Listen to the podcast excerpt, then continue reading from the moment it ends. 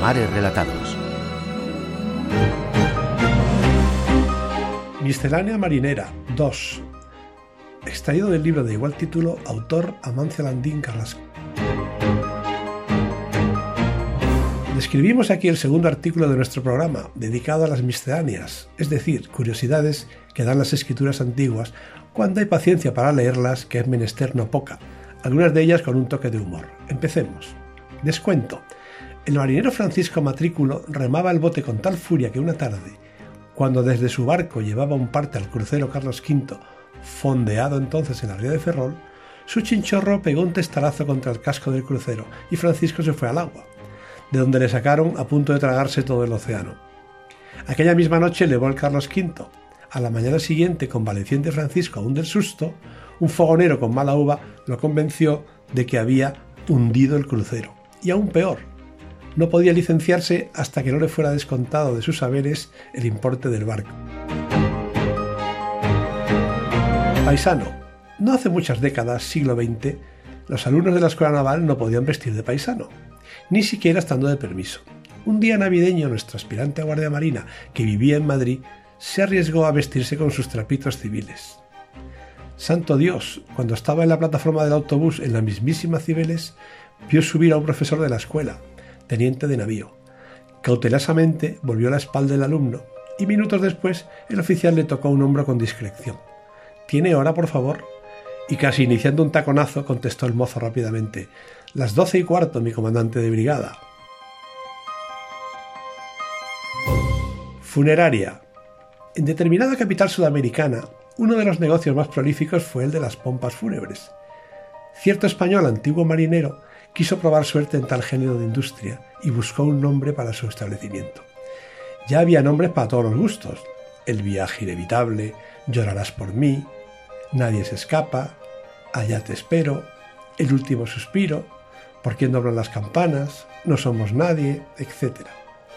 El español, que quería un rótulo evocador del mar, por fin se decidió por este título tan fino y tan hondo, a pique en la eternidad. Hipofagia. En el último tercio del siglo XIV, Inglaterra buscó una alianza con Portugal, pues pretendía declarar la guerra a Castilla. El tratado puso en guardia al rey Juan I de Castilla, que amenazó con entrar en suelo lusitano. Inglaterra, para proteger a Fernando I de Portugal, le envió una expedición marítima al mando del conde de Cambridge.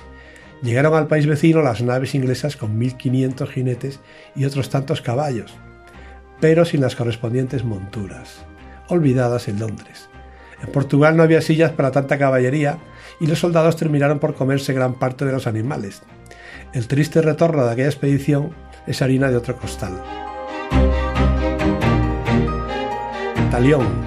Tomé Hernández, único superviviente del trágico intento español de poblar el estrecho de Magallanes, capitaneado en el siglo XVI por Sarmiento de Gamboa, cuenta que el sargento Muñoz, al mando de 47 hombres, hizo a pie una penosa marcha entre los dos asentamientos hispánicos.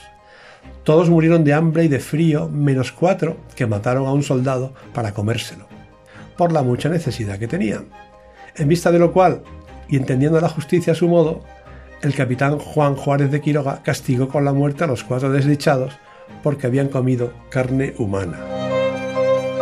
Pai Pai.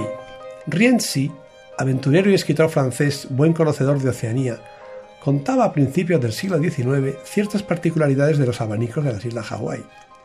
Los usan tanto hombres como mujeres, y suelen hacerse con fibra de cocotero y un mango bien pulido, aunque la gente refinada los prefiere de plumas de ave. No obstante, los más apreciados son los que tienen por mango el hueso del brazo o de la pierna del enemigo muerto en el campo de batalla, lo cual demuestra, al menos en cuanto a los huesos, que no siempre es posible lo del descanso eterno. Terminamos con el término conferencia. Sucedió a mediados del siglo XX en un buque de nuestra Marina. El comandante había encargado a cada oficial la preparación de una conferencia a impartir a toda la dotación temas históricos navales de libre elección y una duración mínima de 20 minutos. Uno de los oficiales en su conferencia empezó diciendo trabajosamente algunas generalidades durante un par de minutos. Se estiró con agobio otros dos minutos, superó tartajeante un nuevo minuto y finalmente coronó su disertación con este airoso y patriótico broche. Y ahora guardemos 15 minutos de silencio en honor de los héroes de Cuba y Filipinas.